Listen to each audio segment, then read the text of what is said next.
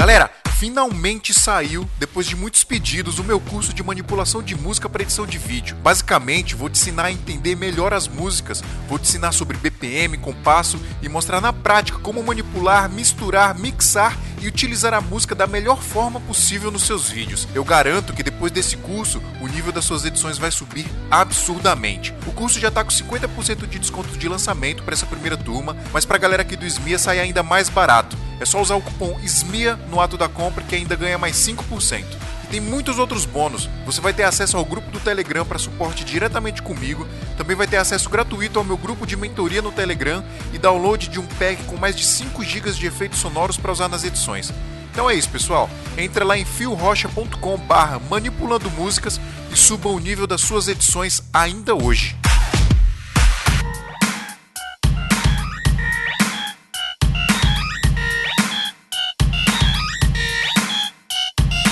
Salve, salve, seguidores nossa querida Santinha! Bem-vindos a mais um episódio do Santa Mãe do Isu Alto. Eu sou o Fio Rocha e aqui a gente fala de audiovisual. E hoje, minha gente, nós estamos com um episódio muito especial. O que, que é, Gabriel? Que você já tá me cortando, Gabriel? Pelo amor de Deus, Gabriel! Sem corte, não sou eu, né, irmão? Nós estamos. Hoje é um episódio muito especial, pessoal, porque devido. Na verdade, videomaker, todo profissional tem uns probleminhas com, com a mente e como a gente. Eu não sei nem se é, se é certo falar assim, eu, eu sou um ignorante e todos nós somos aqui, menos a nossa convidada especial, que já já eu vou apresentar para vocês. Mas a gente vai trocar um, um, um pouco de ideia hoje sobre a psicologia, sobre como a nossa saúde mental, né? Vamos dizer assim. Um e, e como o nosso trabalho, o- a falta dele ou o excesso dele pode nos afetar. E para trocar essa ideia, eu estou com uma convidada muito especial, uma amiga do Thiago Sodré, que é a Juliana Mordente. E eu acabei de descobrir que você tem o mesmo sobrenome da Paula Mordente, que grava aqui com a gente. São irmãs, mano. Vou nem falar Vocês nada, são da mesma Thiago? família, Vou não. nem falar nada. e aí, Gil? Vou chamar- posso chamar você de Gil? Pode chamar.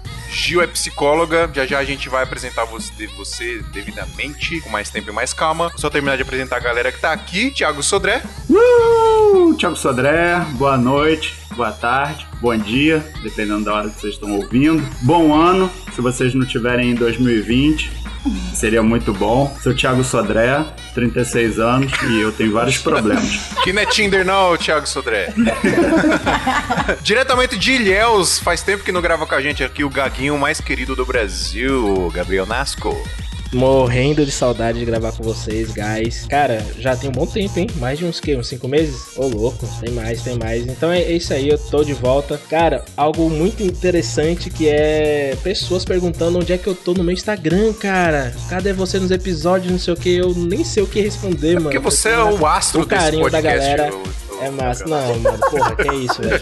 É muito bom estar de volta. E esse papo aqui vai ser cabeça mesmo, 100%. Vai ser Se top. você não estiver escutando, você vai começar a escutar a partir de hoje. Vai voltar a escutar, mano, certeza. Vai ajudar muita gente. E Adriano Fortin. É eu.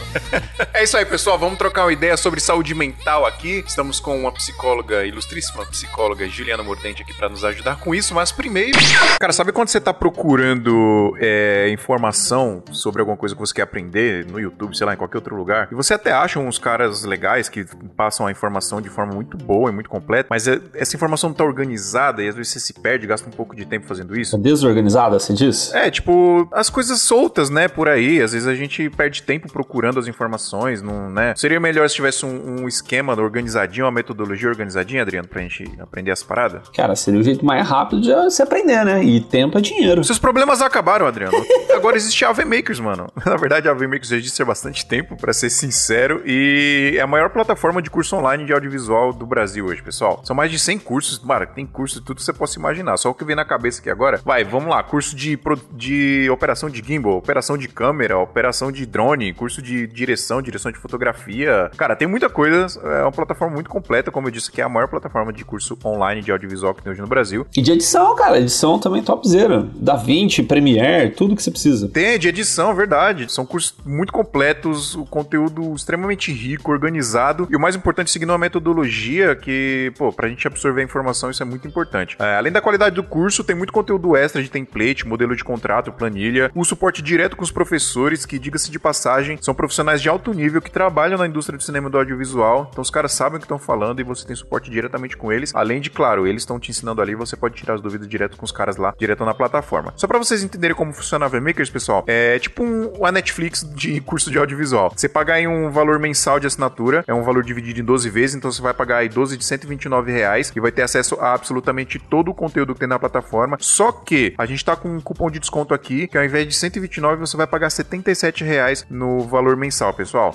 É só usar o cupom SMIA77 lá no ato da assinatura ou entrar no link que vai estar no post desse episódio lá no nosso site santamoedisoto.com.br que você já vai ter direito a esse desconto aí de 129 por 77 reais por mês. Certo, Adriano? Falei tudo? Certinho. Não falei tudo, né? Porque se for para falar tudo, a gente ficar o dia todo aqui falando sobre a AV Makers. E se vocês tinham qualquer dúvida sobre a metodologia da AV Makers, tem muito conteúdo online, gratuito no YouTube deles também. Todos os professores falam um pouquinho, então dá para você pegar bastante desses conteúdos espalhados. Mas que a organização, cara, assina lá, que vai ter um conteúdo super topzera lá e vai sair o melhor profissional do audiovisual. É isso aí, mano. E fique esperto nas redes sociais deles, porque se você não segue no Instagram, você perdeu um curso riquíssimo e extraordinário de direção de fotografia. Eu tô usando hipérboles aqui porque realmente é bizarro o conteúdo que os caras disponibilizaram de graça. Quatro horas de conteúdo no workshop gratuito lá de direção de fotografia. Foi muito bom. Eu assisti e eu fiquei impressionado. E olha que eu tenho um pouquinho de conhecimento nisso. Então, cara, fique esperto nas redes sociais dos caras, que quem sabe aí eles soltam alguma outra coisa aí, vai saber, né? Nunca se sabe. Então é isso, galera. Quer aprimorar os conhecimentos com conteúdo riquíssimo aí, metodologia de ensino de extrema qualidade? É só entrar em avemakers.com.br. Galera, como todos já sabem, a Brasil Box é nosso parceiro aqui desde os primórdios e a gente tá começando a falar mais vezes aqui dela porque a galera às vezes tem medo de comprar na Brasil Box e vem perguntar no nosso Instagram se é confiável. P pessoal, nós aqui do Santa Mãe do Alto garantimos a confiabilidade da Brasil Box, a melhor loja online para você comprar equipamento de produção de vídeo ou fotografia. Se você quer comprar algum equipamento, vai lá em brasilbox.com.br, você consegue parcelar no cartão em até 12 vezes. Se você for pagar à vista, consegue dar aquela negociada marota com eles e consegue pagar com desconto. Você vai receber aí na sua casa com todo o conforto, na sua casa, no seu escritório, no seu trabalho, com todo o conforto e segurança. Lembrando que, apesar de tudo que está acontecendo no nosso país, a Brasil Box está entregando normalmente porque os correios estão funcionando normalmente, tá, pessoal? Então, quer comprar equipamento com melhor prazo, melhor preço e melhor atendimento? É só entrar em brasilbox.com.br. Emendando isso aí, mano, eu sou suspeito para falar, Brasil Box é maravilhoso. Eu sou, acho que, o maior cliente do podcast, isso aí sem dúvida. Acho que Fio não sabe disso, mas, mano, não. teve um dia que o Max olhou para mim e ele, irmão, você tá roubando alguma coisa, não é possível. Eu troquei todos os meus equipamentos em 2019 com o Marcos da Brasil Box e ele entrega não só em casa, no escritório, onde você estiver, mas me entregou no aeroporto também. Esse cara É verdade, né, sensacional. mano? Três horas da madrugada, ele mandou me entregar o que eu precisei lá, comprei um monte de coisa e fiz um orçamento hoje já, hein? Já liguei pra ele, já falei com ele. Mano, sensacional, indico pra todo mundo. É tanto que se vem outra pessoa vender alguma coisa no nosso grupo, eu já excluo, já é banido, mano. Só tem que entrar com o Marcos da Brasil Box. É isso. E não tô ganhando nada, viu? É só porque o atendimento é de qualidade. É por isso mesmo que eu falo. Coisa boa é assim.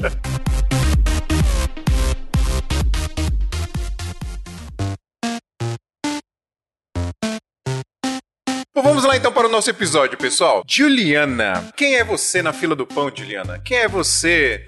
Como é que é? O médico tem CR, é CRT, CRM que o médico tem? CRP. CRP. É, o médico é CRM, mas como psicóloga é CRP.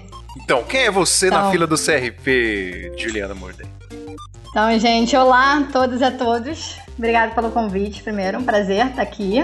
E estou muito feliz com esse bate-papo. Acho que é super importante falar de saúde mental, ainda mais nesses momentos complexos que estamos vivendo. É, sou psicóloga, é, sou mestre e doutoranda em psicologia social. E estou aqui para a gente poder falar um pouquinho sobre sofrimento no trabalho, né? Sobre todas essas questões aí que nos atravessam no dia a dia. Show de bola, Ju.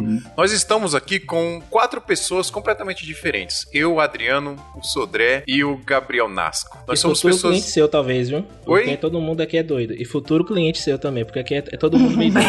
Exatamente. Deixar meu cartãozinho. É, vamos deixar o cartão da Juliana pra, pra gente e pros ouvintes. Mas, cara, é. Psicologia é um negócio muito doido e eu sinto, eu já falei algumas vezes isso aqui no, no podcast, no Smia, que às vezes as pessoas têm um pouco de preconceito, né? Tem, é, rola um pouco de. Acho que a gente precisa desmistificar um pouco essa parada da saúde mental para as pessoas. Por exemplo, eu sou um influencer é, muito pequeno, assim, né?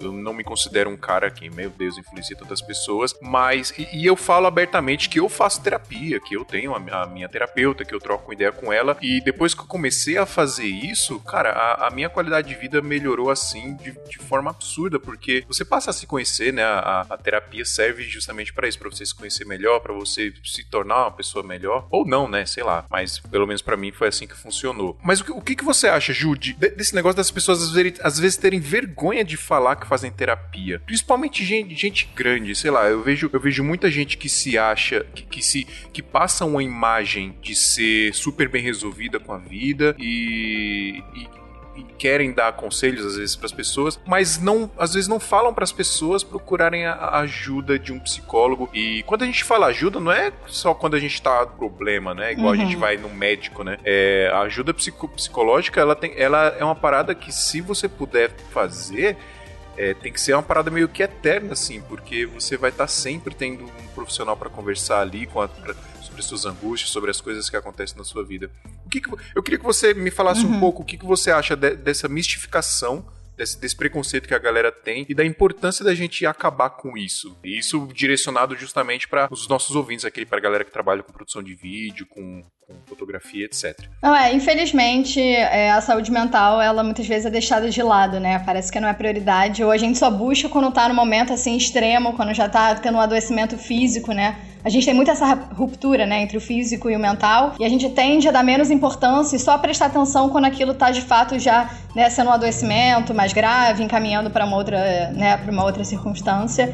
E e a, e a, questão é que, assim, que a saúde mental, muita gente não sabe, mas, assim, é um direito assegurado pelo SUS, por exemplo, né? Ah, então, assim, por mais que às vezes a gente ache que saúde mental é um lugar de privilégio, o saúde mental é um direito e que a gente lutou muito tempo para conseguir. Então, muitas vezes é o lugar do psicólogo também é associado a um lugar muito elitista e por isso a gente tem diversos centros e espaços com atendimento social e popular que faz que rompe com essa lógica de ser um atendimento só é, para poucos privilegiados, mas também tem uma lógica da gente não entrar em contato com a nossa própria subjetividade, né? Pra gente não. Que a gente muitas vezes não entra em contato com, com as nossas questões internas e só quando tá ali no limite, no limiar, que a gente começa a prestar atenção, né? Então tem uma coisa também de uma mistificação da loucura. A gente acha que todo mundo que vai no psicólogo é louco, é maluco. Sim né, psiquiatra. E isso vem de, de, uma lógica enorme, assim, de criminalização da loucura, da gente não entender a loucura como algo que faz parte do nosso dia a dia, né? Tudo aquilo que é desviante da nossa normalidade, a gente já exclui, a gente não quer ver. Então, qualquer coisa que possa se aproximar da loucura, a gente já descarta. Né? Então, assim, isso faz com que a gente não enxergue a nossa própria é, normalidade, assim, né? E questione a nossa própria e suposta normalidade. Então, acho que aí tem um longo processo de desmistificação, sabe? Então, deixa eu tirar uma dúvida pessoal minha. Qual é a diferença de psiquiatra e psicólogo? É que você falou de psiquiatra aí. O psiquiatra, ele é um médico que tem especialização, é, né, que tem a sua, a sua carreira da, da medicina voltada para questões é, de saúde mental, mas é alguém que pode receitar remédios, é alguém que tá, mas que fala do lugar da medicina. É, a gente, como psicólogo, faz um outro trabalho terapêutico, menos voltado. Pode sim estar tá de forma transdisciplinar relacionado com a medicina, mas o nosso olhar é um outro cuidado é, processual. É um lugar que, que é, pode atravessar a verbalização, no caso das é, psicoterapias é, de, psicanálise ou de outras linhas teóricas, pode atravessar, é, enfim, diversas outras maneiras de se entender e processar o olhar sobre o ser humano, assim, mas que não atravessa tanto a medicina nesse lugar. Cara, ela comentou algo aí muito interessante, que é o que a gente deixa muitas vezes buscar essa ajuda quando o seu é, psicológico já começa a afetar o seu físico. E, né, Fio, Fio Sodré e o Adriano já sabem, e eu vou falar aqui nesse episódio, que aconteceu isso comigo. Né? O meu psicológico estava tão pesado que, infelizmente, esse no mês passado, na metade do mês passado, afetou e drasticamente o meu físico. Eu perdi a audição, ah, eu tava com. Eu tô com o psicológico meio né, fraco desde o final de 2019 e eu não buscava ajuda por preconceito, por medo, por dizer que eu não preciso disso, porque quando você fala psicólogo, psiquiatra. A gente se acha é porque... bonzão, né, Gabriel? Não, porque não, só vai nisso quem, quem é doido, quem, quem tem algum grau de autismo, quem precisa de um acompanhamento. Eu me conheço, eu, eu já sei Exatamente. quem eu sou. E, cara, infelizmente, não é assim. E como o Phil também comentou, ah, quem tá lá em cima, quem é o Bambambam, bam, bam, hoje eu sei que são as pessoas que mais precisam. Tá? Não, não tô dizendo que eu cheguei nesse nível, mas assim, quanto mais responsabilidade, responsabilidade você tem, quanto mais coisas para lidar você tem, até mesmo quando o seu sucesso começa a aparecer muito rápido, receber coisas muito rápido, meio que isso, se você não souber lidar, você trava. Então, é, inclusive, hoje tive minha primeira sessão. Olha só que da hora. Olha! Desculpa, Gil. Desculpa, Gil. Não foi contigo, porque eu, te, eu, estou te conhecendo aqui agora. Mas hoje, 11 horas, eu tive minha, a minha primeira sessão. Fio, como sempre, né? Eu passei do horário e muito. Mas, cara, de início, assim, né, foi algo novo, eu achei que ia ser algo estranho. Ah, e todo mundo, assim, que sabia que ia ter, e perguntou o, o que é que eu achei, e eu não soube responder. Eu achei que foi algo muito tranquilo, já fica aqui a dica já para todos os, os, ouvintes. Eu, né, eu já falo demais, vocês sabem disso, então conversei conversando. É algo muito de boa, gente. Não é uma pessoa que vai chegar que nem, tipo assim, nos filmes, que você se baseia muito em filmes, né? É onde a gente vê as coisas, né? Boa, boa, Gabriel, fala sobre isso um cara que senta e que vai só escrever, cara, não é assim, mano. Ela quebra o gelo, ela, tipo assim, ela traz você para perto. E é ela ou ele, né? Vai. vai só cortando pessoa. um pouquinho, é porque eu acho que existem metodologias diferentes de psicologia. Claro. Porque assim, claro. É, eu, já, eu já passei por psicólogo que ela não falava nada, era só tipo, era de ouvir mesmo. E eu já passei por psicólogo que tinha essa, essa questão mais de, tipo, puxar uma conversa, tentar entender o que tá acontecendo e tal. Mas eu acho que não tem aquela glamorização, né? Que tem no filme. Essa glamorização deixa a gente meio. Ah, de você sentar né? no divã, né? Ficar deitadão. É, não. Pô. É, eu queria também só pegar o gancho que você falou. E, assim, também o encontro do paciente com o psicólogo também tem que ter tem algo assim de uma química, de uma aposta. É como se fosse um relacionamento, assim. Então pode ser. Assim, existem múltiplas linhas e diversas linhas, porque somos múltiplos e muito diversos. Observação, tá? Foi por vídeo, tá? Chamada de vídeo via Skype. Como, né, na nossa atual situação não pode. Coronavírus! É, e quem, e quem me indicou também, né? tá aqui no nosso meio, então ela é de outro estado, não ia ter como a gente fazer é, esse encontro. Então foi por chamada de vídeo mesmo, tranquila, é, rolou super de boa e, mano, ela já me falou três coisinhas já que eu já fiquei besta, que na verdade esse, é, só pra, né, contextualizar, eu perdi a audição esse o mês passado por conta de estresse e eu contando um pouquinho, né, o meu histórico que ela fez algumas perguntas, eu tive que explicar. Ela viu uma coisa que eu não tinha nem nem eu mesmo tinha eu tinha percebido, que a minha ansiedade, estresse é, é muito ligada ao meu físico, porque eu, há uns quatro anos atrás eu já tive ataque cardíaco por conta disso também, de estresse e ansiedade. Então eu não tinha nem me tocado que isso era ligado. Então assim, cara, eu achei super top, achei super válido já agendei já uns quatro meses. Não, Gabriel, te contei, né, quando você tava com. Quando a gente começou a trocar ideia sobre isso, eu te contei que a, a minha audição do meu ouvido uhum. esquerdo, eu ouço, sei lá, 60% só. E o meu outro, eu uso óculos também por conta de estresse. E é, é, é só estresse, cara. Foi estresse que, que, que, causou isso em mim na época. E foi, tipo assim, engraçado que filme ligou, que filme ligou, eu tava no médico, então eu já tava. Eu, eu tava surdo ainda, e ele, vai, tá me ouvindo? Hã? tá me ouvindo?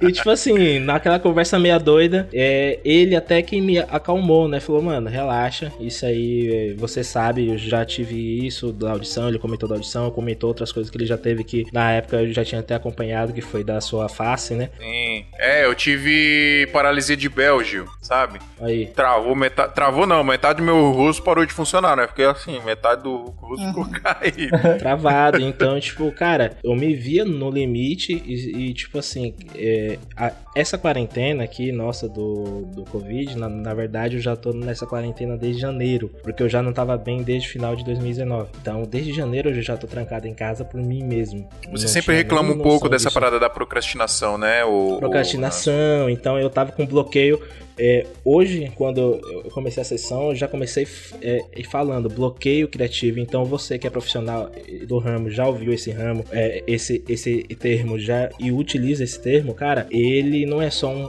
um bloqueio de horário, tipo assim, um bloqueio de alguns, alguns minutos, horas ou dias. No meu caso, foi um bloqueio de sete meses.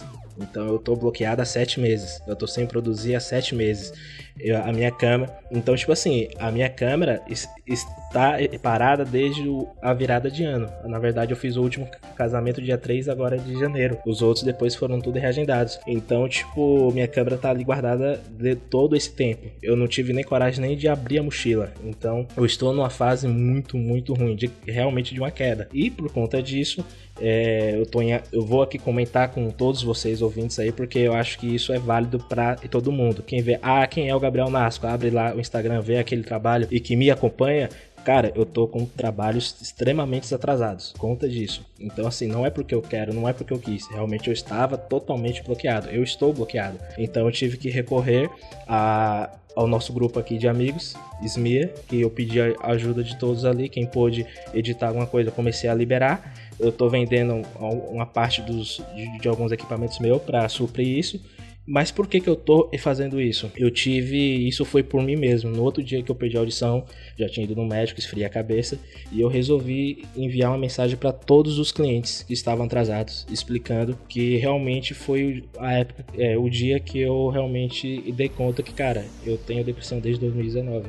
Eu, só que eu nunca quis aceitar. Já tinham dito isso para mim e eu nunca quis aceitar porque, mano, isso aí é frescura, isso aí é idiotice, isso aí é, né? É porque assim, eu, eu, acho que a gente tem até um bloqueio normal, assim, de um dia ou outro, de você falar, pô, não tô conseguindo é produzir. Mas quando se estende muito isso, é complicado. Até o John, ele falou um pouquinho disso lá no episódio 62, que ele, ele narrou até as crises de ansiedade que ele teve Sim. e tal. Foi tipo um episódio até impactante, né? Que não, não tinha uma psicóloga aqui no meio. Mas é, eu queria saber um pouquinho da opinião da, da Juliana sobre isso, né? Sobre. Uhum. É que a gente foi passando o assunto assim, acabou até deixando ela um pouquinho para trás, mas se você puder falar um pouquinho aí pra gente, Ju. Então, só organizando algumas coisas. É, eu Muita acho que coisa, né, Ju? É. o Gabriel é fala.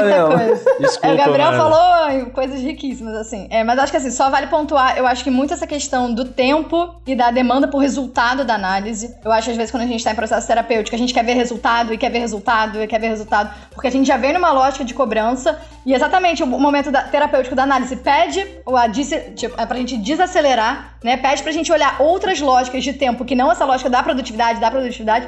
Então, assim, da gente não esperar, assim, é, resultados milagrosos que em 10 sessões cure sua depressão, né? Então tem uma coisa assim, de entender essa, essa ruptura de tempos, assim é, que eu acho que é importante. E outra coisa que o Gabriel falou que é super importante é essa coisa de ativar o coletivo, né? A rede. Porque a gente tende a estar tá tão fechado, tão fechado, tão fechado, e a gente não pensa, às vezes, em estratégias coletivas é, para poder lidar com qualquer situação que seja, né? Entender que isso ultrapassa o lugar individual. Enfim, e do que o Adriano falou, eu acho que assim, é legal a gente levar em consideração é, o limiar de quando são momentos pontuais, né? Tipo, porque assim, a tristeza, a angústia, elas são constituintes de quem somos, né? Mas a gente tá atento quando a gente vê que esses sentimentos eles estão perdurando por períodos prolongados, né? Que, que podem desencadear em uma depressão, em um transtorno de ansiedade.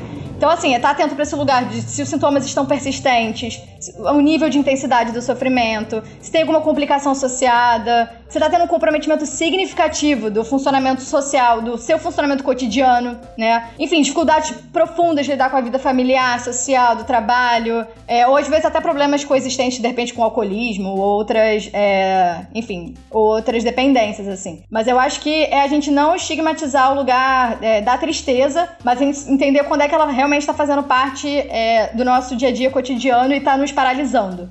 Sabe, eu acho que tem um, um, diferencial aí. Tem uma parada que eu percebo que acontece com muita gente que faz, principalmente evento social, evento normal também, mas na grande maioria evento social, porque é, tem, tem um, uma coisa muito bizarra que acontece com a gente que trabalha com evento social, que é um, o distanciamento da vida comum, entre aspas. Por quê? É, quando a galera tá celebrando um casamento, tá celebrando um aniversário, tá celebrando qualquer outra coisa, normalmente a gente tá, tá lá trabalhando, tá lá fazendo a cobertura daquele naquele, naquele evento ali, né? É, e, obviamente, automaticamente, se tá rolando uma coisa então um, uma comemoração em paralelo na nossa casa com a nossa família, a gente é, é, é, não é não é raro da gente não conseguir participar desses momentos, né? É, acontece muito de eu já perdi muitos aniversários de meu sobrinho que eu amo de paixão, já perdi aniversário da minha mãe que eu não pude porque eu tava filmando um casamento de uma pessoa. E assim, conscientemente, você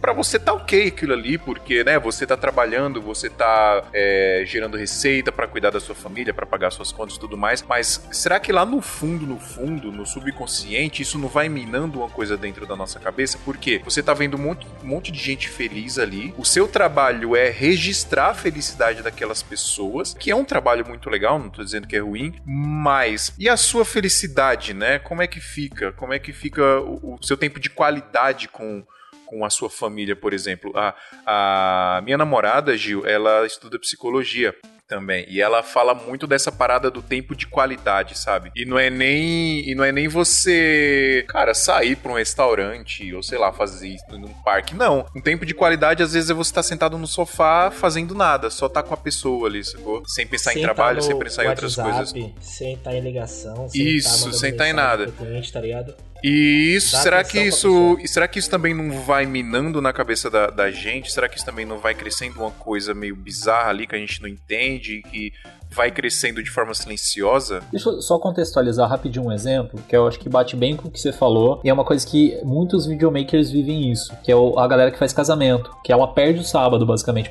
Perde assim, entre aspas, né? O sábado você tá trabalhando. Então, o sábado que você poderia passar com a família, você tá trabalhando. A semana que a, família tá trabalhando, você tá, vamos dizer assim, em casa, isso, né? Então, você nunca bate o horário, né? Eu acho que isso pode encaixar um pouco com o que você falou. É exatamente isso. Uhum. Quando vocês, vocês falando agora, né, do registrar o casamento e a felicidade alheia, assim, né? Isso fala, tem muito também uma relação com a gente tá nas redes sociais, por exemplo, né? Que parece que quanto mais a gente olha as redes sociais, mais a gente vê que a nossa vida é infeliz e como os outros estão ali gozando de, né, de uma felicidade eterna e plena e, né, assim, os outros ali casando e, e vocês endividados, é, deixando de estar com a família, né? Tem, tipo, parece um hiato enorme e a gente também é, idealiza esses momentos, né? Tá, tá ali no casamento vendo, vendo aquele ápice de felicidade, a gente tá idealizando vidas que também são vidas cotidianas, que no dia seguinte do casamento também vão ter os problemas, né? Então isso faz, acho que cria um, um hiato entre as nossas angústias e, assim, a, a, representação máxima de felicidade do mundo contemporâneo, né? Que é esse lugar do casamento e da festa, né? E da ostentação, dependendo do, do tipo de festa é, que for lidar, assim, né? Então, acho que, assim, tem um lugar do qual é o limite do, do trabalho, assim, né? Até que ponto... É, esse equilíbrio constante, né? De, tá, de, abrir mão dos finais de semana ou abrir mão de outros momentos. Ele tem um lugar é, de equilíbrio constante, ou que se tem uma busca de equilíbrio, ok, vou abrir mão do meu final de semana, mas o que, que eu tô fazendo para conseguir garantir outros espaços de respiro? Se não é o final de semana porque trabalho, qual é o outro momento de respiro? Não vai ter? Porque segunda-feira começa a vida normal e aí engata de novo e chega final de semana? Então, assim, quais são as alternativas, as outras opções criativas para poder lidar com certas concessões que a gente que vocês devem fazer por conta do trabalho, né? Mas eu acho que é pensar o tempo tempo todo nesse limiar, né? Pra, comigo, é, quando eu entrei pro, pro audiovisual, e eu entrei justamente porque meu cérebro ele não funcionava no outro padrão da galera lá que tem o fim de semana livre, entendeu? E o audiovisual me proporcionou ter algumas escolhas de horário e tudo. E o que, que eu determinei para mim, que bate um pouco com isso que você tá falando. Eu, por exemplo, minha quinta e sexta tinham virado meu sábado e domingo. Tipo, era quinta e sexta eu tava na praia. Então eu podia curtir um, um espaço mais vazio. Você não pega fila, né, Sodré, nos lugares. é, é, isso, tipo. E aí eu, logo no começo, assim, assim que eu entrei, que eu fazia bastante evento também, eu não, não tinha um fim de semana. Mas, por exemplo, eu podia almoçar com minha mãe na sexta-feira. Entendeu? Eu podia ir lá visitar ela, que é em outra cidade. E aí eu comecei a ressignificar o que que eram esses espaços de alegria, esse espaço de qualidade que você está falando, né? Esse tempo de qualidade. Então, meio que realoquei meu tempo de qualidade. Meu tempo de, de qualidade de sábado e domingo, ele virou outra coisa. Então, acho que se você está fazendo uma coisa que te completa, ou pelo menos que te deixa muito feliz, muito saciado, você tem que fazer esse, esse backup, né? Esse plano, assim, de, de, é, de contingência, de como que você vai fugir daquela rotina natural para os outros, mas que você vai virar outra. Pelo menos para mim funcionou assim. É, eu sempre falo aqui sobre horário de trabalho, né? Eu já falei muitas vezes em outras gravações da importância da gente ter um horário de trabalho, ter um dia de trabalho, né? É, por muito tempo eu trabalhei sem horário, cara. Eu acordava, sei lá, meio-dia e ficava até duas, três horas, quatro horas da manhã trabalhando. Às vezes não só trabalhando, fazendo outras, outras coisas, jogando, conversando, sei lá. E isso começou a me fazer muito mal. E aí eu comecei a,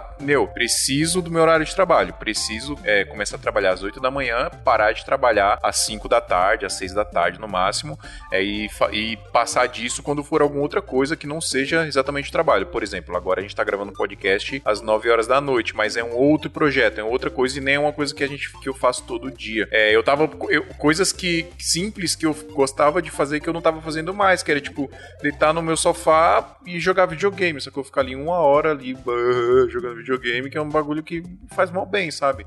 Me, me deixa é, leve, sabe? É, eu gosto de cozinhar também, é uma coisa que eu não tava tendo tempo de fazer, mas isso já faz um tempo que eu, que eu, que eu comecei a fazer, que começou a, a melhorar a, a, minha qualidade de vida, assim, e a minha qualidade profissional também. E outra coisa que eu coloquei na minha mente, que é uma regra, assim, para mim, é que o domingo para mim é sagrado, assim, sabe? É, eu só marco o trabalho no domingo, hoje em dia, se for uma coisa que, meu, cara, não tem como, caso de vida ou morte, tem que ser no domingo. Aí, beleza, vou marcar, mas eu evitar ao máximo. É muito comum um cliente falar, ah, a gente pode fazer dona putz, não posso, domingo eu já tenho um compromisso. É muito comum eu falar isso, sabe? Porque domingo para mim, eu já peguei, já peguei épocas que eu tava trabalhando, cara, de domingo a domingo sem parar.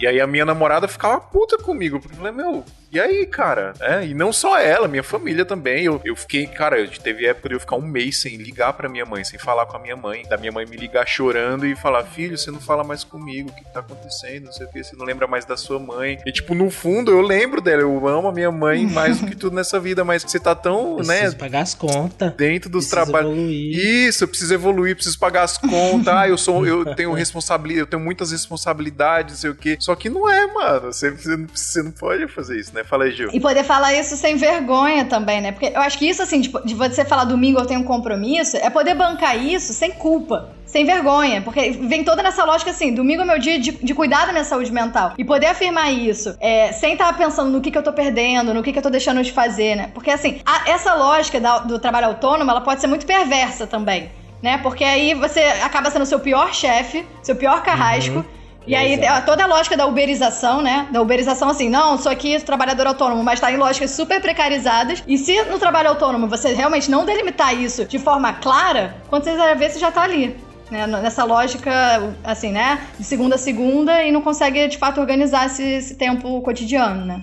É, isso é, e, isso é complicado, e, mano. Quando e eu acho que até gera um acúmulo, né? Porque quando você começa a ficar assim 100% disponível para todo para todos os seus clientes, para todos os seus trabalhos, acaba que no final você acaba no empilhamento que faz um link com o que o Gabriel falou no início. Ele chegou no auge da profissão dele, que ele estava tão pré-disponível e bombando tanto, que ele já não tinha mais Gabriel, só tinha o Gabriel profissional, né? Eu acho Exato. que às vezes quando a gente vira só o ser profissional, vamos dizer assim, só o uberizado, vamos botar igual a Ju falou, cara, é, a gente acaba até se atrapalhando no trabalho que a gente está fazendo. Porque aí não tem aquele tempo do relaxo, sabe? Do, do que, o, que o cérebro vai parar e vai assimilar e vai ganhar outros prazeres prazeres, porque você pode ter prazer no trabalho também. Até desculpa te cortar, mas eu acho que isso acontece porque quando a gente começa a trabalhar muitas outras profissões, mas acho que isso acontece principalmente com arte. Quando a gente começa a trabalhar com arte, no nosso caso de trabalhar com produção de vídeo, videomaker, enfim, a gente isso começa a virar o nosso estilo de vida, né? A produção de vídeo vira o nosso estilo de vida, então é até difícil você desligar. Você tá assistindo começa um até filme, nossa você tá vestimenta, tá... né, mano? Isso,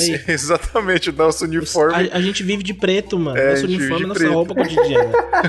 é verdade, meu guarda-roupa é basicamente só preto. é, porque vira, vira o seu estilo de vida. E aí é isso que você falou mesmo, Sodré. É, se confunde, né? Porque você não tem tempo para descansar, você não tem tempo para desligar, é difícil. É, por exemplo, é, aconteceu várias vezes de eu viajar para outros estados para fazer algum trabalho e eu marcar de me encontrar com algum ouvinte aqui e tal.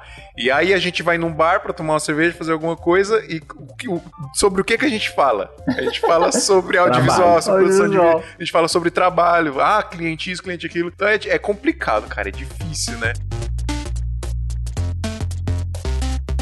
Ô Ju, eu queria falar um pouco sobre complexo do impostor, porque vem um pouco uhum. desse negócio aí que a gente estava falando, das pessoas terem vergonha de admitir que precisam de um profissional, às vezes, para ajudar elas, justamente porque as outras pessoas que a gente pega como referência, sei lá, as pessoas que a gente acompanha, a gente sempre vai ver, esse negócio da rede social, a gente vai ver a, a pessoa com aquela vida perfeita, né? As pessoas estão com a vida perfeita, fazendo trabalhos perfeitos, fazendo viagens perfeitas e tudo mais. E aí a gente fica meio que, caramba, eu não consigo, né? Eu tô aqui ferrado, um monte de conta pra pagar, não sei o quê. E aí isso vai virando uma bola de neve, porque você fica também, ah, não consigo fazer aquele trabalho que aquele cara fez ali. Inclusive, a gente falou isso no, em um ou dois episódios passados. Sempre levanta essa bola, cara. Porque assim, o, o complexo do impostor, qual que é a sacada dele, né? Tipo, pelo menos o que tá no Wikipedia. é, é, é, basicamente um, um, um, fenômeno, um fenômeno, né? Uma, uma, uma ideia, uma ilusão que você tem é, de inferioridade daquilo que você consegue entregar. Então, por exemplo, eu, eu sofro muito disso, né? Apesar de nos bastidores aqui a Juliana já até puxou um pouco no tapete nessa ideia, mas assim, eu tenho muito disso, assim, de entregar um material tão bom quanto eu acho que ele deve ser né? Basicamente, eu tenho referências muito boas e eu fico assim, pô, será que eu consigo entregar tão bem quanto aquelas? Por mais que eu consiga, eu sempre fico achando que falta alguma coisa, né? Então isso que é meio que a ideia do, do complexo do impostor, né? Então você é, fica com o receio de cobrar o valor que você realmente vale. Então é, é uhum. esse negócio de cobrar a precificação é um negócio que bate muito forte. Você fala assim, pô, eu entrego um trabalho, mas pô, será que o cliente vai realmente pagar aquilo que vale meu trabalho? Será que meu trabalho vale isso? Será que eu consigo entregar isso? Então, Tem um medo de cobrar, né? Quanto que eu vou cobrar por esse trabalho? tô com medo de eu falar Nossa, um valor e o cliente achar muito caro. Falar, eu vou te falar uma coisa. Quando você supera isso, irmão, eu queria muito dizer que você vai ficar rico. Você não, não vai ficar rico. Mas assim, eu tinha isso, eu superei isso e realmente evoluí. Eu tinha um complexo muito grande, você sabe que o meu trabalho nunca era bom. E sendo que o meu trabalho que não era bom me vendeu de uma forma incrível depois que eu comecei a entender que eu era bom, que eu tinha que cobrar mais caro que eu tinha que ter isso. Então hoje eu Só sou. não pode ficar metido, Gabriel. Cidade. Humildade, não, viu? Então, Por favor. Não, hoje eu sou mais caro e, e, e da cidade. Isso, isso aí é fato. Tá ligado? Então, tipo assim, mas e por que isso? Eu superei. Eu tô rico. Não, eu tô com uma qualidade de, de vida boa, eu também não tô. Então, assim. Tem que ter um é, equilíbrio, né? Cara, tem que ter equilíbrio. Se eu tivesse feito esse acompanhamento desde novembro, dezembro, eu estaria muito melhor hoje. Eu estaria, eu teria me controlado muito mais, eu teria controlado os meus gastos até. Eu teria uma coisa que eu me arrependo, Fio, que você comentou aí e eu, e eu e passei por isso e comentei hoje na, na minha sessão foi eu foquei, eu foco no meu trabalho desde os 13 anos de idade. Em cada profissão que eu fui e eu tô nesse ramo aqui já já já, já vai para uns 8 anos. E eu me dediquei muito, muito. No caso que você comentou de, de sua mãe, ela mora em, em outro local, né?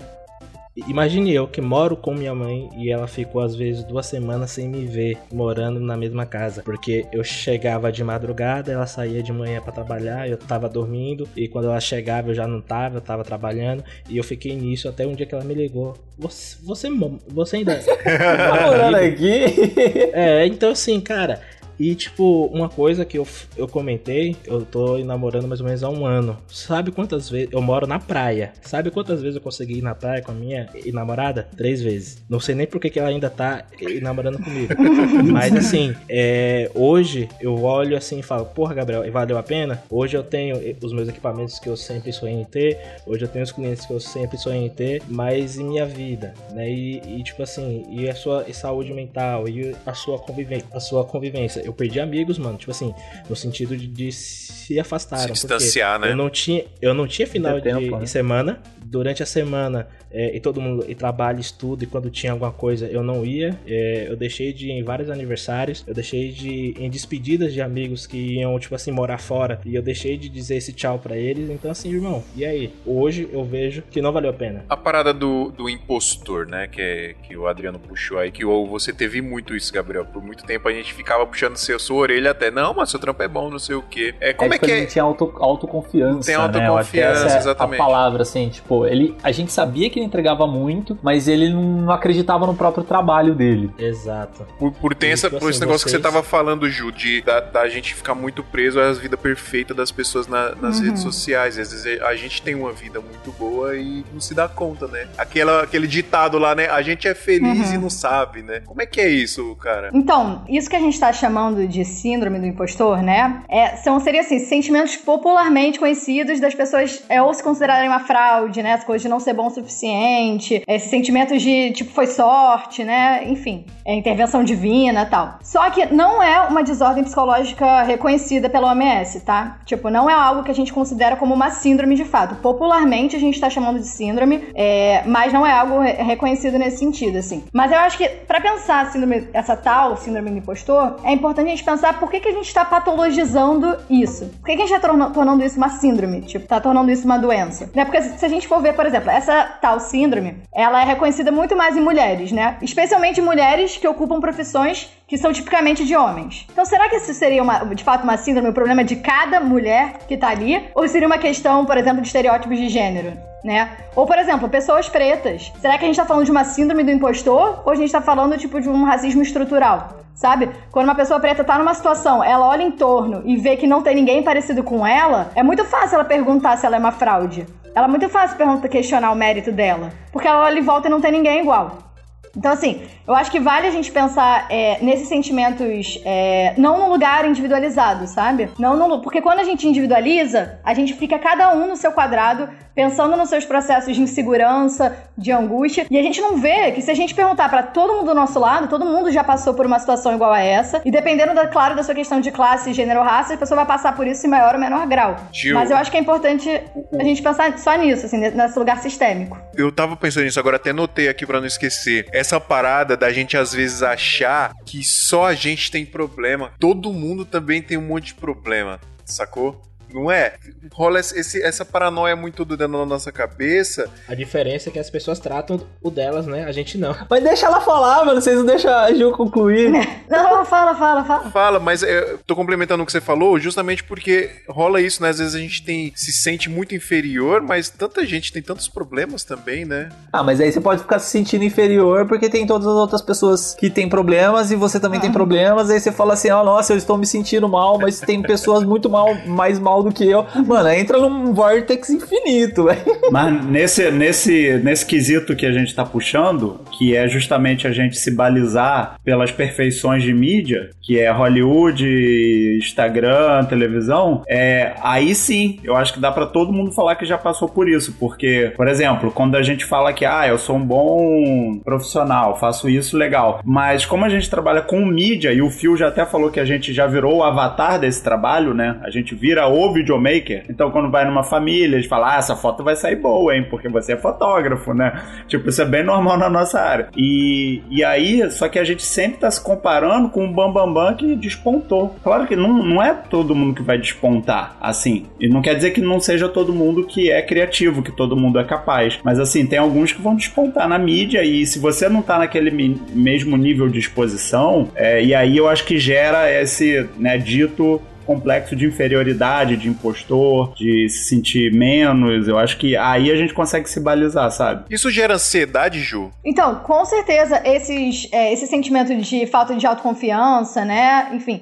isso tudo pode sim desencadear em ansiedade generalizada, em depressão. Então, assim, ainda que eu esteja apontando aqui pra gente olhar isso como algo para além do indivíduo, é claro que isso reflete, é, tem consequências a nível individual, né? Tem consequências, sim. É... Então, eu acho que assim, é legal a gente pensar é, como isso me afeta, mas sem achar, sem necessariamente encontrar dentro de mim uma doença, entendeu? Sem tentar encontrar esse impostor dentro do indivíduo, sabe? Eu acho que assim, é estar tá atento quando isso está te atravessando a tal ponto de você, aquilo que eu falei no início, desenvolver sintomas persistentes, algo que de fato te paralise, te deixe uma estagnação, é, que está interferindo na sua rotina, que está interferindo na sua vida familiar, na sua vida social, né? Que você está entendendo ali que tem algo para além. Mas eu acho que é importante a gente pensar assim, o que que esse tal indivíduo impostor tá falando de todo o sistema de trabalho que vocês estão vivendo, que todos nós, mas que vocês estão vivendo, assim, né? Quais são as demandas? Essas demandas são viáveis para um ser humano comum, né? Tipo, essa, essa pessoa super bem sucedida, tipo, é ele que vai ditar quem é a norma? Né, a quantidade de trabalhos por semana que se espera se fazer, a quantidade de dinheiro que espera se receber. Porque assim, se a gente colocar isso como a norma, ou como essa idealização a ser alcançada, vai ser, ser sempre uma questão de inferioridade, porque a norma ela tá tão distante da realidade que, para, que cria uma manutenção constante de inferioridade. E aí, quanto mais a gente conquista, mais a norma se distancia. Né? Pontuando, claro que assim, para com certeza, para mulheres e para pessoas pretas, para pessoas de, de classes mais baixas, isso tá assim, a 10 mil legas atrás, né? Tem toda a lógica ali de, enfim, dessa, dessa suposta é, falácia da meritocracia. Mas acho que ainda assim, a gente tem assim, quais são as nossas referências? Porque se a gente colocar como referência é, o ser humano bem sucedido, é, atípico, aí sim é um, é, tá fadado ao, ao fracasso, né? É. Porque a gente não Agora... consegue, a gente cria um padrão de como deve ser, de como deve trabalhar, do quanto deve produzir. E pra gente padronizar, a gente tem que entender como se todo mundo funcionasse da mesma forma, da mesma maneira, a partir dos mesmos pressupostos, né? Então, se a gente padroniza, a gente tira as singularidades de cada um. E aí, uns vão sofrer mais, uns vão sofrer de uma, de uma forma específica, outros vão sofrer de outra forma. Mas assim, isso tudo porque a gente criou um padrão. Agora, eu tenho um grande exemplo, assim, que eu até comentei, acho que foi essa, essa semana mesmo, que na época que a notícia saiu, eu falei, mano, isso aí é frescura. Eu na minha ingenuidade, é, julgando algo que não era do meu conhecimento e que na verdade era apenas uma auto e negação. Porra, tá falando bonito demais, né? o cara fez uma sessão de terapia e já tá nojento. O negócio já. é bom, hein? O negócio é bom. É, o grande exemplo de, é, que eu tenho disso, assim, é o Whindersson Nunes, que quando saiu a notícia que ele, é, que ele mesmo foi no Instagram dele e noticiou, falou, velho, eu tô com depressão, eu tô assim, assim, assado. E na época eu, eu assistindo isso, falei, mano, frescura da porra, mano, o cara tem tudo, o cara é um cara talentoso Nossa, demais, criativo Gabriel, demais. Você falou isso, não, então, eu julgo. Não, mas é um pensamento que pode cara... passar na cabeça de qualquer pessoa. Não, sim, não, sei. não é, tipo, você, você não tem conhecimento sobre depressão. É porque eu, eu vivo depressão do meu lado na minha casa, saca? Então eu, eu tenho noção da depressão, mas é, esse pensamento que, que o Gabriel tem é comum para muita gente. Como eu havia explicado, eu julgando, na verdade, era uma auto negação do que eu, eu, eu, tenho e também. Mas na, na época eu tava só julgando ele e apedrejando, que o cara era rico, que o cara é bem sucedido em todas as áreas, casado, né? Então, feliz, produzia demais e não sei o que. Como é que, como é que ele um jato, cara. O cara então, tem tipo assim, um jato. um jato na garagem, tá ligado? Então, assim, irmão, aí você, você olhando isso e fala, porra, mano, como é que pode uma frescura dessa? Tem que ser coisa de rico mesmo. E não é, tá aqui pobre, fudido e também tô. E aí? E na verdade é o que? É mais você saber lidar com tudo, mano. É, sei lá, mano. É, Como evitar isso? A síndrome como evitar essa ansiedade, como evitar esse, esse, negócio que pode causar depressão. Não tem uma fórmula, né? De terapia, uhum. se conhecer, como é que.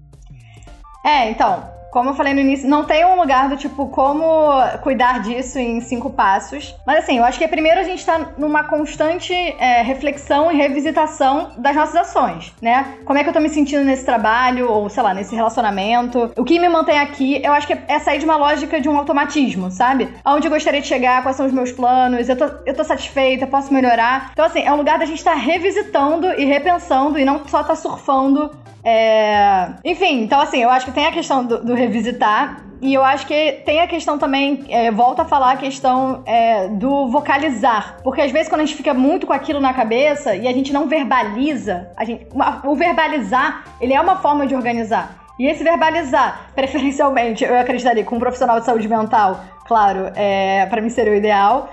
Mas sendo isso não sendo uma possibilidade, é criar de fato grupos de apoio, ou pessoas que eu acho que eu acredito que muitos de vocês já tenham na profissão, mas que também possam, que não, que não seja um grupo, mas que sejam mentores, pessoas específicas que vocês possam é, compartilhar quando seja questões de relação ao trabalho e buscar também terapias complementares. Né? É, a gente pode pensar meditação, yoga, dança, arte, Aí vai de cada um e pensar assim: se eu passei por outros momentos de crise, o que, que me ajudou? Tentar resgatar um pouco isso, né? Todos nós já passamos por diversos momentos de crise. Então, assim, a forma de lidar com esses momentos de crise também vão ser muito particulares, né? Se um vai ser, pra um vai ser uma respiração, para outro vai ser uma viagem, para outro vai ser uma mudança, enfim, isso é muito singular. Mas eu acho assim, a gente tá esse lugar da revisitação, do questionamento, do parar e pensar, isso faz sentido, né? E não tá numa lógica é, automática, eu acho que é o primeiro passo pra gente depois só não, só não olhar para trás no final e ver, caraca, como é que eu cheguei até aqui e não percebi.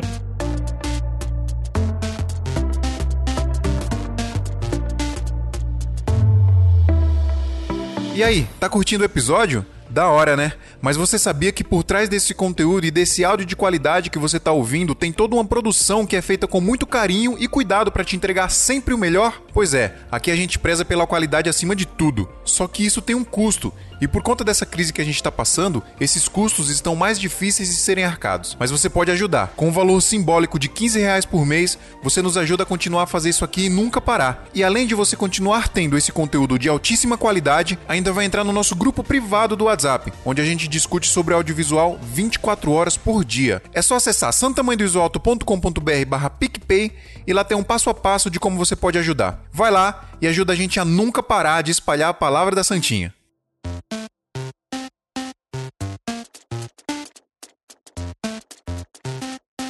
Eu vou falar, eu vou falar um pouquinho assim de como que eu passei minha experiência com, com psicólogo. É, porque é, eu, eu não sei se isso é, é comum de todas as pessoas, mas na minha vida, sempre que eu passei por mudanças abruptas, assim, né? Mudanças bruscas, é, minha cabeça, tipo, despirocava, assim, sabe? Então, sei lá, que nem o Gabriel falou assim: ah, eu comecei a ganhar muito dinheiro, comecei a trabalhar muito, ter muito trabalho e tal. É uma mudança da vida não. dele que tava numa rotina. Não, tudo bem, mas aconteceu, né? Tipo, ano passado, que você é. começou a ter muito trabalho. Mas era uma rotina que você tinha em 2018 e mudou completamente em 2019. E 2020, pô, deu a pandemia, cara, todo mundo ficou em casa, sem trabalhar e tal, não sei o que. Outra mudança abrupta. Comigo aconteceu muito na, na adolescência, né? Porque eu, eu, saí de casa, eu tava para fazer 16 anos, fui morar numa república com os amigos e tal. Tipo, foi uma mudança assim, pum, saí da casa da minha mãe, tá ligado? Tipo, não sou nem maioridade. E, e aí eu passei por, por uma série de, de de sessões né, de terapia e tal, é, que me ajudaram muito a me entender. E muitas vezes não era porque, tipo assim, é, eu continuava indo, não porque eu estava com um problema, mas porque eu simplesmente gostava de continuar a me entender. Sabe aquela, aqueles pensamentos que muitas vezes a gente fica trocando ideia com um amigo, mas o amigo não é aquele suporte. É, é, é diferente, cara. Você trocar uma ideia com um amigo, o amigo vai te dar sua opinião, mas um psicólogo ele, vai, ele tem toda uma técnica de como instigar, fazer você refletir, pensar melhor. Isso. E, tipo,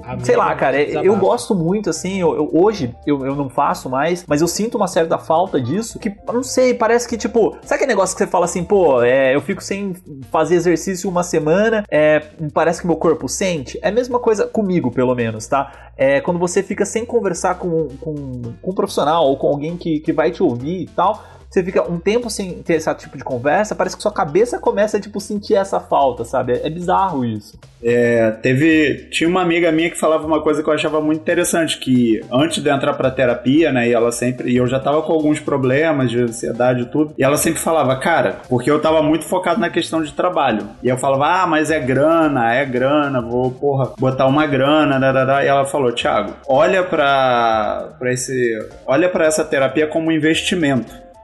Porque você vai investir na sua vida, na sua saúde, na sua carreira, porque é o que o Phil falou no começo.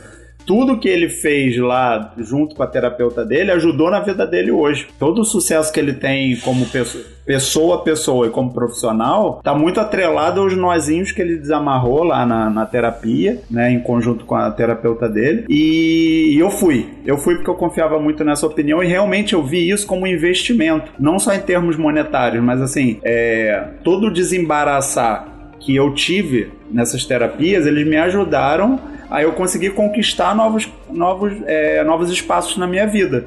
Em termos de relacionamento, de eu conseguir me relacionar melhor com os meus amigos, é, ou qualquer outra relação. E trabalho muito. Então, assim, pro trabalho, se eu não tivesse feito terapia, eu não teria largado um trabalho que estava me deixando extremamente infeliz, extremamente incompleto e que estava, como a Ju falou, me atrapalhando no âmbito é, do dia a dia. Eu não conseguia mais ter uma vida comum. Então, assim, eu tava. Eu saía do trabalho com um arrepio na cabeça, na nuca. Eu achava que ia ter um AVC, eu não sabia o que, que era. E então eu tinha que vir para casa, deitar deixar tudo escuro, um sintoma bizarro, eu não fazia ideia, mas eu tinha certeza que era psicológico, porque era só quando ia chegando assim sexta-feira, ou então domingo de noite, eu ia sentindo isso. E aí eu conversei com o meu, fui pra terapia, conversava com o terapeuta, ele levantou umas questões que exatamente o que o Adriano pra falou. Para me entender, isso que você tá me falando foi antes daquele caso que você teve que você chamou foi ambulância antes. e tal, foi que você até você narrou no episódio do 62 lá, que você, Sim, você teve antes. que chamar ambulância e tava todo travado.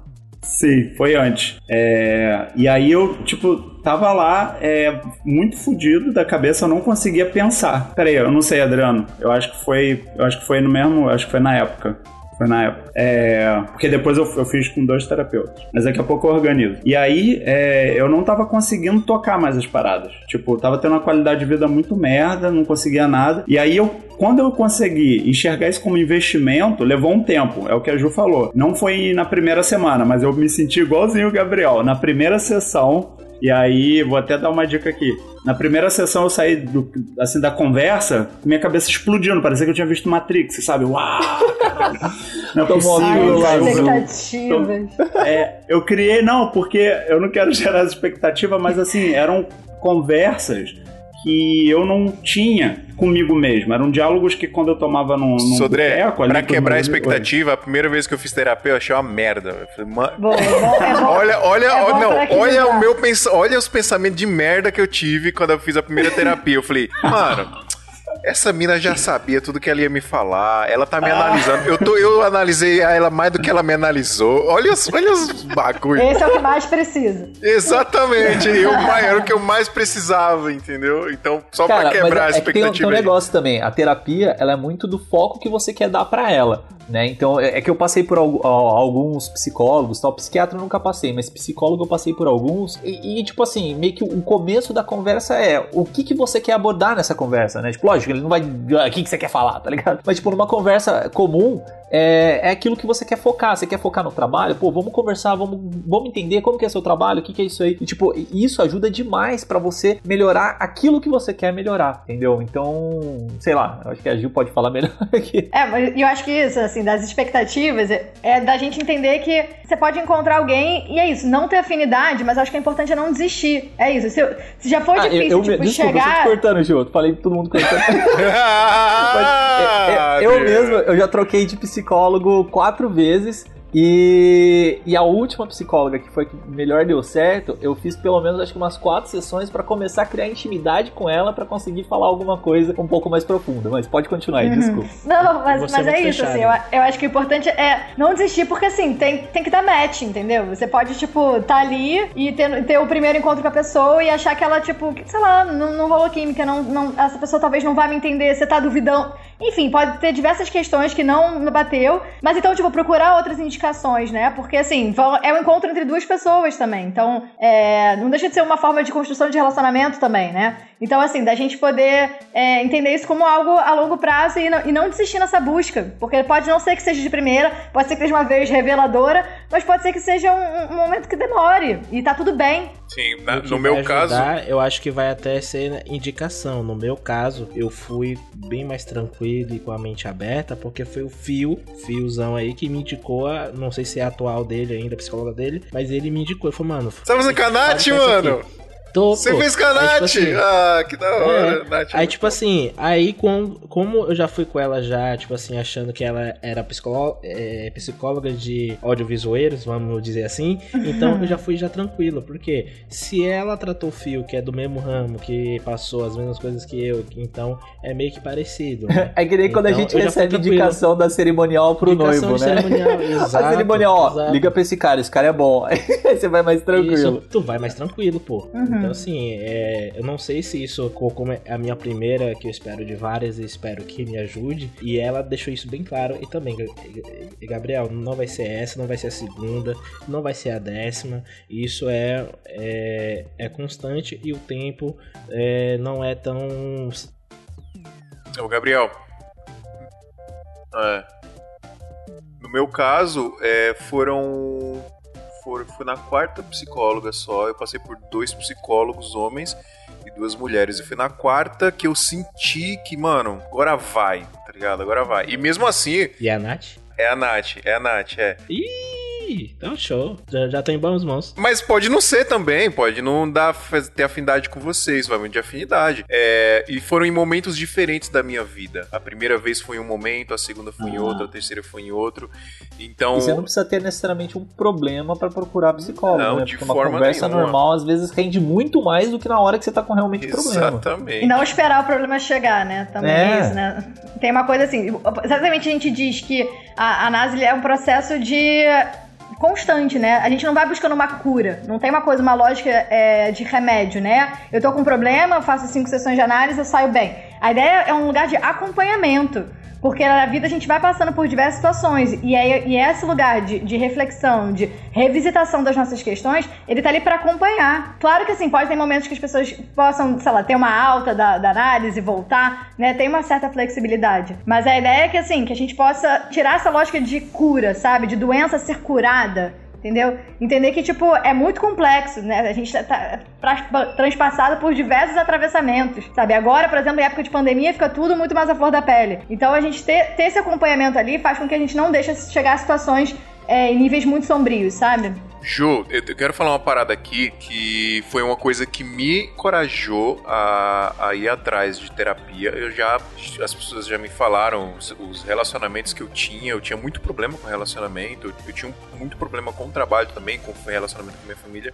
E as pessoas já me falavam e eu tinha esse preconceito. E Cara, eu assisti uma série, inclusive é uma série fantástica, lançou temporada nova, esses dias eu preciso voltar a assistir. Chama Billions, não sei se vocês já ouviram falar. Mano, é muito foda, velho, essa série. Quer dizer, a primeira temporada é super foda, a segunda, é, terceira, não, quarta, ela dá uma diminuída. A segunda eu achei é. muito foda também. Eu, mano, eu acho muito foda essa não, série. é que a primeira é top, velho. Agora, mano, essa série, qual que é a parada dessa série? Ela fala sobre... É, é são dois caras, são antagonistas, não tem um bom e um mal, é, eles simplesmente são antagonistas, que um é, é, do mercado financeiro, é, ele é um investidor muito ferrado lá, e o outro ele é um fiscal lá da Receita. Então os dois eles têm esse embate assim o tempo todo. Por que que essa série me, me inspirou a ir atrás de terapia? Porque o cara que é o, do, do o, o, investidor lá do mercado financeiro, ele é tipo, mano, sei lá, ele é o Elon Musk do mercado financeiro. O cara é, é incrível. E ele tem uma psicóloga 24 horas por dia com ele, para conversar com ele. Porque o cara, a mente do cara é tão genial que ele tem dificuldade de organizar isso às vezes, sabe? Olha que fantástico então, mas é, é que tem que tomar mano. cuidado com ela ali, com, com, o personagem dela, porque ela é uma coach claro, é, claro. De, de, desempenho ah, de empresa. Ela é coach. E, é, não, é, é que ela, ela, ela no, tem na essa série, parada, ela né? desempenha os dois, os dois, os dois papéis. papéis é. ela é tanto psicóloga, que ela, ela tem uma questão de tratamento, mas na série o, o foco dela é mais ser um coach de desempenho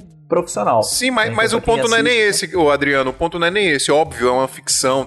às vezes o bagulho que acontece ali, mano, não, nunca vai acontecer numa terapia normal, tá? Mas por que que isso me inspirou? Porque quando você tem esse negócio de você se acha o, o pá, que você se acha que você já sabe tudo da vida, que você tem todas as coisas, que você não precisa de ajuda, e você vê um cara que você teoricamente admira, o personagem ele é admirável, sabe? Por ser um cara, cara é, poderoso, né? É, e você começa a admirar esse cara por conta disso. E, e ele precisa desse auxílio é, dessa pessoa para ajudar a organizar o, o, a saúde mental e psicológico dele. E isso foi, foi significativo para mim, sabe? Falei, caramba, mano, então, por, por mais incrível que eu seja, eu ainda preciso me conhecer, eu ainda preciso buscar o autoconhecimento para eu é, melhorar nos meus relacionamentos, no meu trabalho e etc. E, e, e vem de encontro a essa parada que o Sodré tava falando do investimento. Cara, se você for puxar se você precisa de um, de um, de um, de um incentivo para começar um, um, processo terapêutico, é, pega um incentivo do, da grana, porque tempo é dinheiro. E quando você se conhece, você consegue administrar o seu tempo melhor para tudo os seus relacionamentos, para o seu trabalho, para a sua vida, para o seu lazer, para tudo. E quando você administra melhor o seu tempo, você é, é de, de, forma é, é, natural ali e até é, indiretamente, você vai ganhar mais dinheiro, né, Sodré? Porque você vai trabalhar Sim, melhor, você vai viver melhor, você vai encontrar meta, só meta. O seu criativo, o seu criativo aflora, cara. Cara, ou esse vídeo que eu fiz aqui hoje, que eu tava mandando, a gente tava falando em off, que eu fiz o vídeo, tipo, esse criativo me aflorou justamente porque eu tô num momento muito legal, psicológico, sabe? Falei, caramba, olha a ideia que eu tive, cara. E eu vim aqui, montei os bagulhos já em, em três horas tava pronto o vídeo. Olha que louco isso que nossa área ela permite isso, né? A gente, a gente é cobrado muito, né? Porque a gente não é um, é um, funcionário de uma empresa, né? Pelo menos nós, nós quatro aqui que estamos aqui na sala, né? Fio, Thiago, eu e o Gabriel. É, então a gente meio que não tem horário para trabalhar, porque a gente é nosso próprio chefe, a gente se cobra muito, mas ao mesmo tempo, as recompensas que a gente tem com as nossas entregas, por ser um trabalho artístico, né? E eu acho que a arte tem essa facilidade que não é tipo você, sei lá, pregando tela no celular para entregar para uma caixa que vai levar para o cliente final um celular novo a gente tem esse negócio que a gente cria uma arte, a gente cria um carinho naquilo. Então, é, eu acho que o nosso é, 880 é muito grande, né? Então a pressão é muito grande, mas as recompensas também são muito grandes, assim. Só uma coisa, assim, eu acho que a, a, o processo terapêutico, ele pode sim é, dar muitos frutos é, no trabalho e, consequentemente, frutos é, de retorno financeiro e tal, mas pra gente não associar do tipo, vamos fazer terapia para ganhar mais dinheiro. Isso, não, não me ouçam, pessoal. Eu sou falando merda. Porque claro que assim, dinheiro é super bem-vindo, é importante, mas assim, é, é, olhar para além da lógica do trabalho, como isso pode estar tá, é, enriquecendo a gente como ser humano, como criar vidas com sentido, né? Vida, um trabalho vivo, né? Um, um retorno de trabalho e um trabalho vivo, um trabalho com sentido, é um trabalho que dá retorno financeiro também. Né? É um trabalho que, que, você tem um propósito, você tem um sentido, você está ali fazendo um lugar de transformação, e, né, colocando um lugar de criatividade, de singularidade, e que com certeza terá um, um retorno financeiro super bem-vindo. Mas só para não fazer essa associação, porque às vezes pode ser mal né?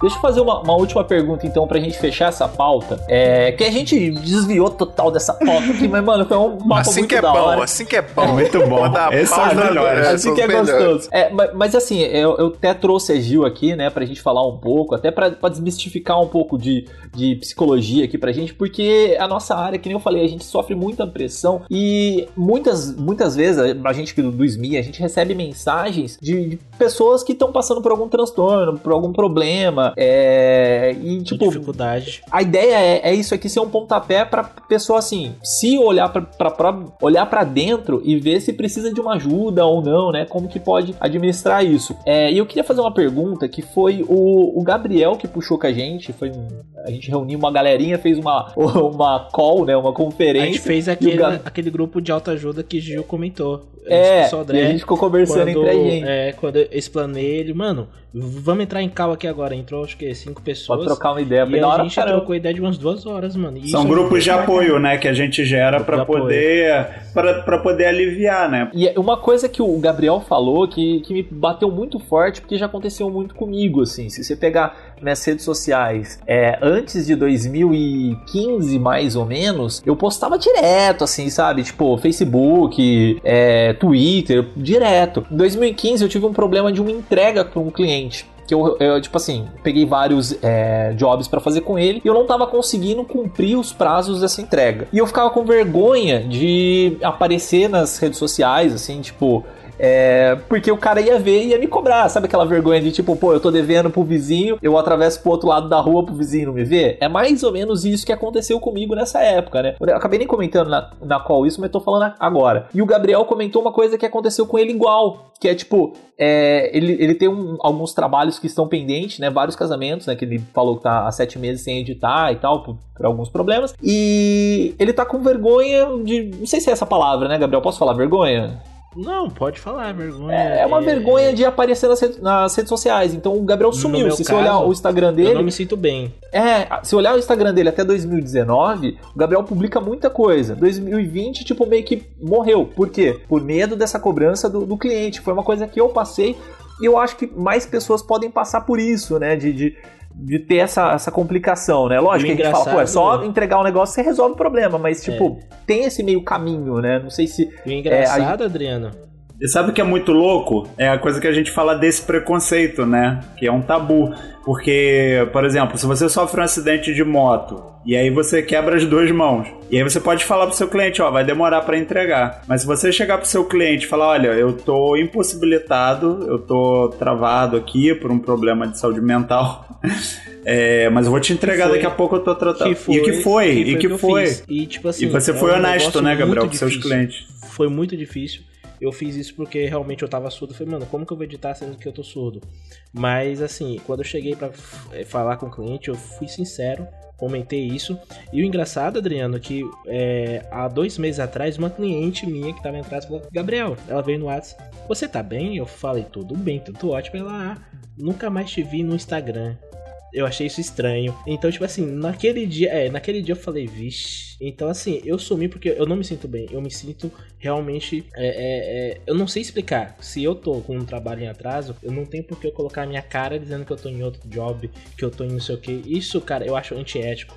Então eu não me sinto bem, eu não me sentia bem. É, porque eu No acho que dia- isso é meio que uma consequência, na verdade, né? É. O, o problema é que a gente passa por algumas dificuldades, assim, de entrega mesmo. Eu tenho, eu tive uma recente, tipo assim, há, há três, quatro meses atrás, que eu não conseguia entregar o trabalho do cara, sabe? Eu tava travado na edição do cara por, assim, sei lá, a gente fala aquele bloqueio artístico, mas sei lá, é procrastinação pura, e você não entrega, não entrega, é, aí vai aparecendo outras coisas pra você fazer, você vai deixando de lado, e, e, tipo, realmente, cara, dá uma vergonha bizarra de você querer falar com o cara. Às vezes, tipo, você vê uma mensagem no, no WhatsApp, é que meu WhatsApp é uma bagunça, às vezes eu tenho 40 mensagens lá, eu, eu realmente não respondo porque tem muita mensagem. Mas assim, tinha vezes que eu olhava a mensagem do cara e não respondia porque eu não sabia o que falar, tá ligado? Tipo, bizarro isso, velho. Gente, ó, eu vou aqui finalizar minha parte e falando o seguinte, e depois disso eu vou ficar calado, tá? Não vou falar mais nada.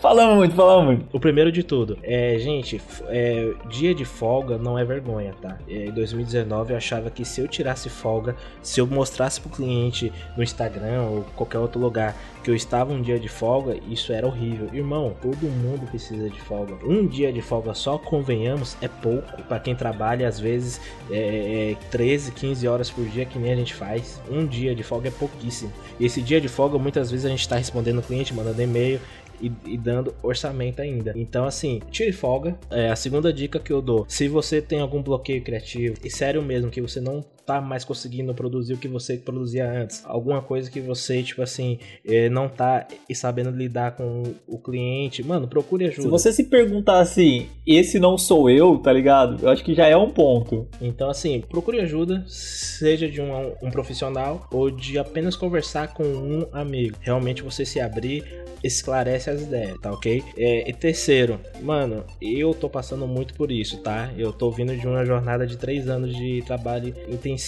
Hoje, financeiramente, valeu a pena? Valeu. Mas em todas as outras áreas de minha vida, é, eu abdicar de dias de folga, dias com a minha família, dias com meus amigos, não tem valido a pena. Evoluí muito como profissional, isso aí realmente é bacana, mas eu inevoluí muito como ser humano. E isso aí eu te falo com toda a propriedade. Então a dica que eu dou para todo mundo que tá ouvindo aí, cara, às vezes desacelerar é bom, tirar o tempo para a família, para os amigos é maravilhoso, um tempo para você mesmo, procure ajuda. E cara, uma dica que a médica que quando eu tive o ataque cardíaco me deu, uma dica que a minha família me dá direto, uma dica que a psicóloga me dá também, tipo assim, me deu hoje, que é o quê? Você morre, o seu trabalho fica. E aí, tá ligado? É só pra você pensar mesmo, tá ligado? Um dia você vai morrer por conta de estresse, por conta de você estar viajando muito, é, o avião cair, e aí? Seu trabalho, tá ele vai ficar aí, mano. Então, mas e sua família, e seus amigos? Fica onde? Se você não tiver mais tempo com ele. Então, assim, hoje eu tô dando, mano, tô dando muito valor, cara. Assim que acabar a quarentena, vou viajar todos os estados do Brasil com a minha mulher, tá ligado? Vou- Vai pra praia com essa mulher. É, mano, tá ligado? O que, que era a parada que você ia perguntar, Adriana? É, não, é, a pergunta é basicamente isso. É, é normal sentir vergonha dessa cobrança? Então, eu, eu já vou perguntar de que normalidade a gente tá falando, né? Porque, assim, é, se eu falo que uma coisa é normal, eu tô necessariamente padronizando, tipo, um certo comportamento, uma certa forma de reagir. Tipo, a gente reage como reage, cada um. E eu acho que, assim, o medo da exposição, né? Eu acho que tem muito a ver com o que a gente tava conversando. O medo de ser descoberto, né? De ser julgado. é, ele, ele atravessa quando a gente tá em momentos de insegurança também, né? Então, essa coisa de tentar passar desapercebido, é, uma descrição, né? Evitar a exposição, é, isso fala sim de um sofrimento, né? Isso fala sim de uma escolha é, de sofrer em silêncio e que é pra gente ser questionado. Então, assim, se é normal ou não, eu não sei. E eu acho que cada um também vai ter que descobrir isso. Mas eu acho que, assim, esse lugar do, do se recolher pra pensar o que que tá por trás do medo que eu tô desse cliente é o mais importante. Em vez de eu estar ali, tipo, fingindo nas redes sociais pra manter uma, uma pra, né, pra manter um certo status, eu, é, o lugar de se recolher, ele pode ser um lugar de proteção também. Um lugar de, de organização. Né? E pensar assim, o medo do cliente? Será que é do cliente exatamente o medo? Né? O que, que esse medo fala sobre a gente? Né? Pensando no que o Gabriel falou. É, a gente consegue dissociar o, o, o Gabriel profissional do Gabriel ser humano? Né? Eu evoluí como profissional, mas não como ser humano. Tipo, são, são figuras dissociadas, né? A gente não tá falando da mesma coisa, assim. E eu acho que também, de novo, trazendo a questão de gênero, eu acho que assim, é, ainda que tem uma questão que as mulheres sofram muito mais desse universo, eu acho que os homens eles têm menos facilidade de acessar lugares de, de sen- sentimentais, assim, lugares de fragilidade, de vulnerabilidade, de compartilhamento de questões. Então eu acho que também vale pensar é, nesses lugares de apoio como um lugar de quebrar também uma certa masculinidade tóxica do homem ali invencível e poder falar de questões que não vão bem, né? Poder se vulnerabilizar e, em vez de fingir que não tá acontecendo, sabe? Eu acho que é, que é um ponto importante. Se permitir ser vulnerável.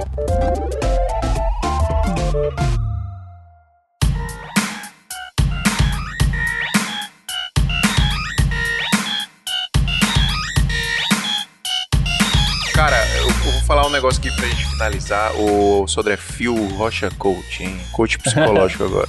Só falei merda nesse episódio aqui. Obrigado, Juliana, por você estar aqui pra brilhantar a nossa, nossa gravação.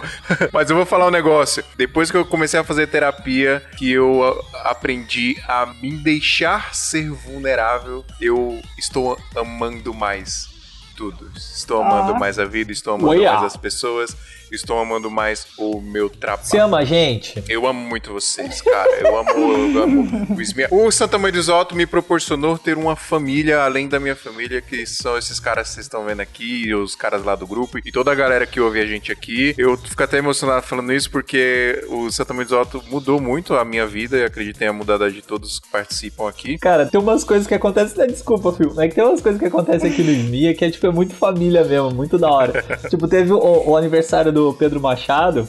É, e aí, tipo, a Duda pegou, mandou uma mensagem e reuniu a, toda a galera. A Duda é namorada do, do Pedro, né? O Pedro é um cara que participa aqui bastante, que ele é do Audiovisual Art. É, e a Duda mandou uma mensagem para vários amigos, assim, e falou: Galera, é aniversário do Pedro. Tá. Vamos juntar todo mundo e, e, mandar um presente? Pode ser, tipo, sei lá, uma comida do rap, do iFood mesmo. E, mano, todo mundo o dia inteiro mandando, tipo, de manhã, mandando doce, mandando almoço, mandando lanche, mandando chocolate, mandando cerveja, mandando. Vamos saber. Tipo, saber, salame. Mano, foi uma parada muito surreal. Para, Você acabou, de, você acabou de recair, recair daí do Gabriel agora, Adriano. Não precisava falar isso. Vai precisar de duas sessões Precisar de duas sessões agora. Duda.